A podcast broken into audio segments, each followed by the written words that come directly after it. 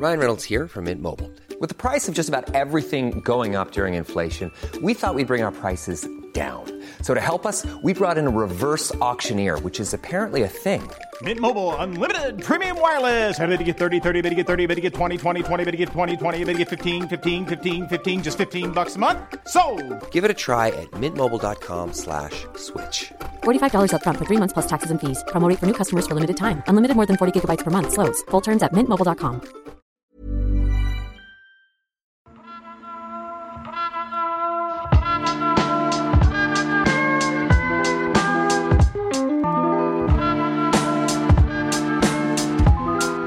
sauver la planète, faudra-t-il sacrifier le sapin de Noël?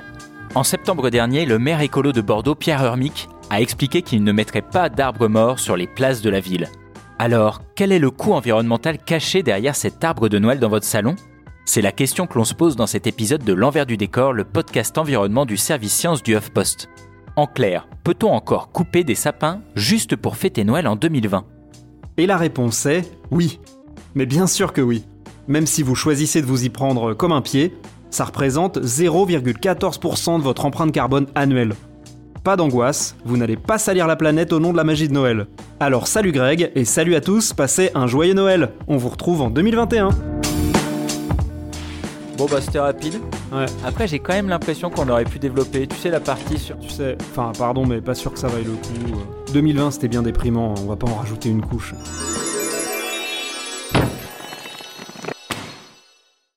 Euh Greg, c'est à toi ce livre? Bah non, c'est bizarre. La princesse et le sapin de Noël. Bon bref, on s'en fout, allez on y va là. il Ouais, c'est clair.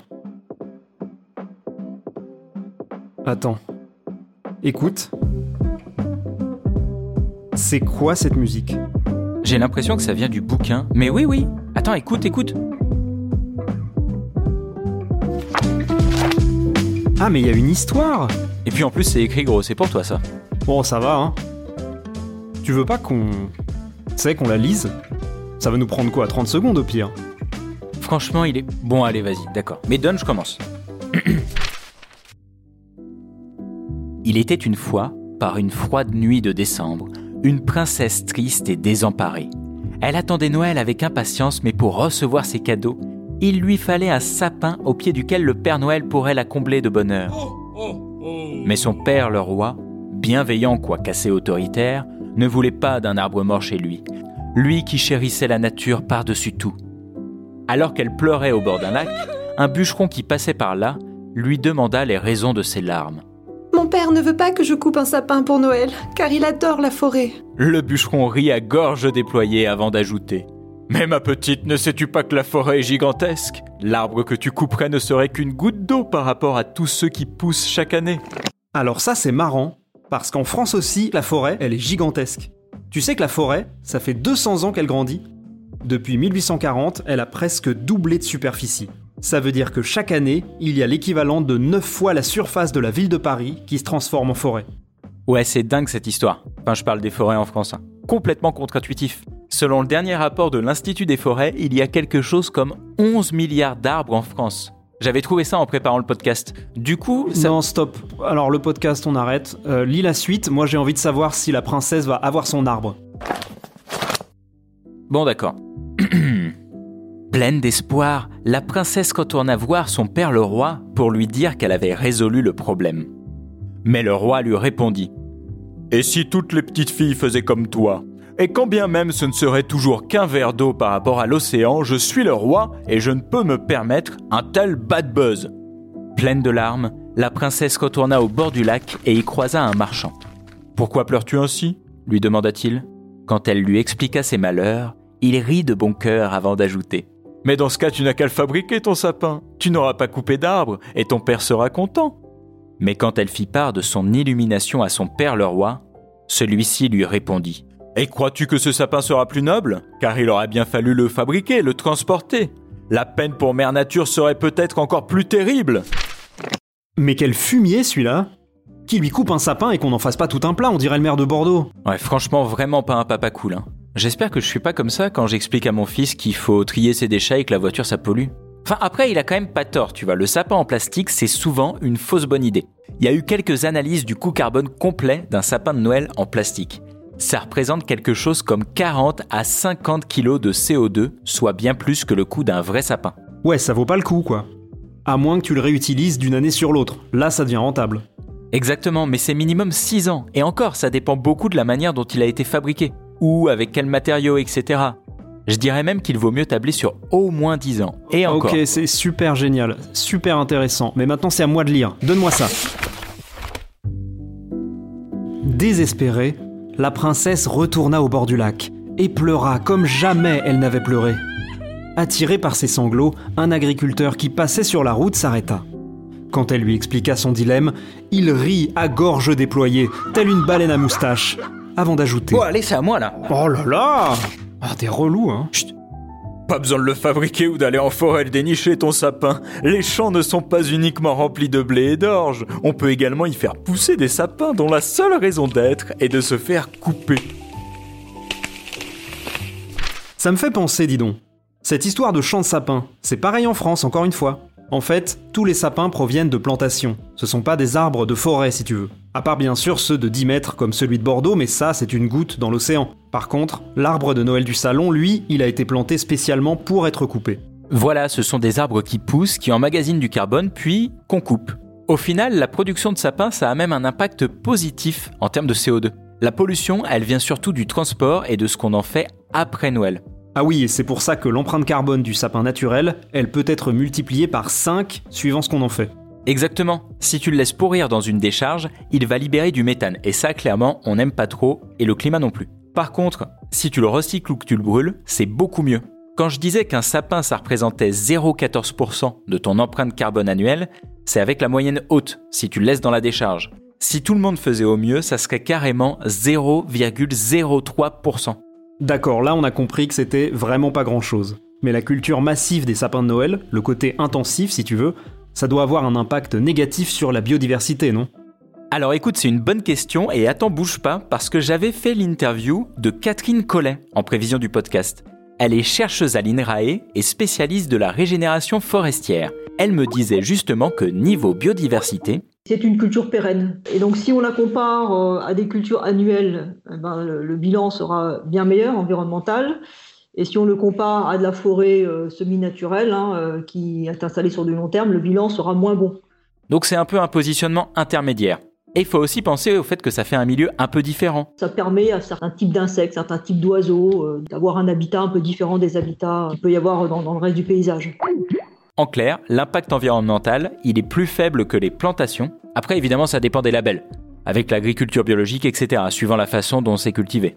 Donc, on peut dire que la culture du sapin, c'est pas si mal niveau biodiversité. Et bah ça me met de bonne humeur, moi. Je sens que la princesse, elle va avoir une bonne surprise. Allez, on reprend la lecture. Mais quand la jeune fille alla voir son père le roi pour lui réclamer un sapin provenant d'un champ cultivé, celui-ci interrompit la princesse tout à son récit. Ma fille, crois-tu vraiment que des champs de sapins sont une solution? Et les autres arbres, y as-tu pensé? Et les outils utilisés Il est relou sans déconner. Tellement chiant. Après, il a pas tort. Dans son dernier rapport, l'IPBES, donc le GIEC de la biodiversité, explique en parlant des monocultures que le boisement d'écosystèmes non forestiers, donc des zones où il n'y avait pas d'arbres avant en gros, peut engendrer des effets négatifs pour la biodiversité et les fonctions écosystémiques. Ok, d'accord, la monoculture c'est mal. Mais comme le disait Catherine Collet, c'est déjà quand même mieux que des plantations de tomates. Les sapins grandissent pendant des années avant d'être coupés. C'est quand même meilleur qu'un champ de tomates ou de blé en termes de biodiversité qu'on va couper tous les ans. Non, franchement, il est pas cool le roi. Allez, file-moi ce livre, je veux savoir comment ça finit. Oh, mais t'es relou C'en était trop pour la princesse qui s'effondra en pleurs au pied du trône de son père le roi. Mais soudain, dans un éclair de lumière d'un verre émeraude, la fée Greta apparut, tout de parka vêtue. Ma chère, ne pleure plus. Ton histoire m'a émue. Beau roi, votre engagement est noble, mais si vous voulez satisfaire votre fille et mère nature, je vais vous donner un coup de pouce. Et d'un coup de baguette recyclée, Greta inspira au roi des édits obligeant bûcherons et paysans à utiliser engrais, onguents et fertilisants les plus doux pour que Mère Nature ne fasse plus, ou presque plus, la différence entre champs de sapins et forêts. La fée disparut dans un nuage de coton et le roi accompagna sa fille dans un champ de sapins cultivés. La princesse choisit le plus beau des sapins de Noël, un sapin qui ne fasse pas rougir le plus vert des rois. Yes Wouh Je savais que ça allait bien finir Ah, je suis tellement rassuré pour la princesse. Ah là là, moi aussi. Tout est bien qui finit bien. Ça me fait penser que dans la vraie vie aussi, on peut améliorer la culture des sapins, même sans baguette magique. En utilisant moins de pesticides et d'engrais, en optimisant l'arrosage, en respectant la faune et la flore. Pour ça, il y a des labels hein, qui existent déjà. Plante bleue par exemple, qui s'assure que ton sapin, bah, il est respectueux de l'environnement. Et les choses peuvent même aller encore plus loin, si on imagine un peu le futur. Catherine Collet m'expliquait que moins il y a d'intrants, mieux c'est. Donc, clairement, il y a le rôle du consommateur, comme tu disais, avec des labels sans pesticides, mais souvent, ça veut dire plus cher. Parce que euh, si on produit un sapin sans pesticides, la durée de production est un peu plus longue. Mais les chercheurs réfléchissent également à des méthodes pour réduire l'utilisation des herbicides, notamment par la mécanisation. Si on rentre un peu dans les détails techniques, euh, c'est assez facile de faire passer un, un, tracteur entre les lignes de plantation. Donc là, la, le contrôle se fait de façon mécanique. Ce qui est un peu plus compliqué, c'est le contrôle tout proche du plan, hein, où là la mécanisation n'est pas encore suffisamment euh, précise pour pouvoir euh, se rapprocher du plan. Un autre point, ça serait de laisser la végétation normale s'installer dans les espaces libres. Entre les sapins, il y a des espaces qui sont euh, après qui sont plus occupés par des arbres. Et c'est de laisser un peu la, la végétation s'installer de façon un peu plus euh, durable, de ne pas la faucher tous les, tous les trois mois, mais la faucher une fois par an ou tous les deux, trois ans, de façon à intervenir le moins possible pour favoriser une certaine euh, diversité euh, végétale et animale derrière. Hyper intéressant ça. Euh. Greg, ça commence pas à te saouler cette musique? Ah mais tellement Bon allez, l'histoire elle est finie, au dodo Est-ce que ça a du sens de débattre de l'impact de son sapin de Noël sur la planète? Quand on compare à notre empreinte globale, clairement pas. C'est une goutte d'eau dans l'océan. Mais ce conte de Noël nous rappelle que derrière ce beau sapin, il y a tout un tas de questions passionnantes.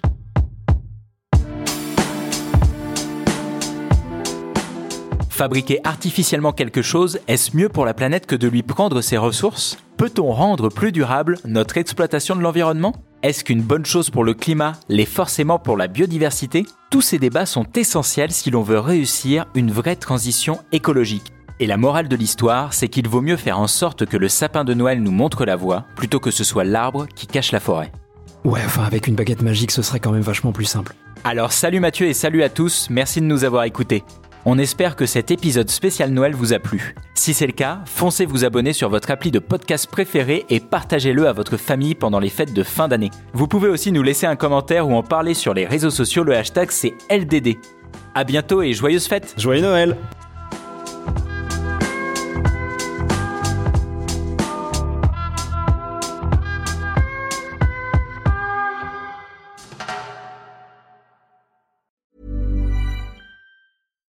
When you make decisions for your company, you look for the no-brainers. And if you have a lot of mailing to do, stamps.com is the ultimate no-brainer. It streamlines your processes to make your business more efficient, which makes you less busy. Mail checks, invoices, legal documents, and everything you need to keep your business running with stamps.com.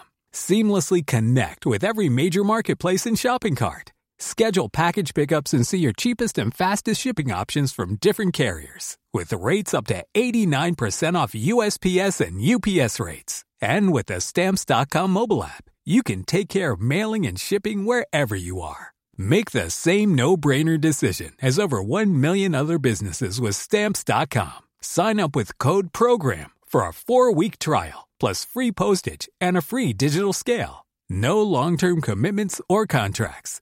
That's stamps.com. Code program.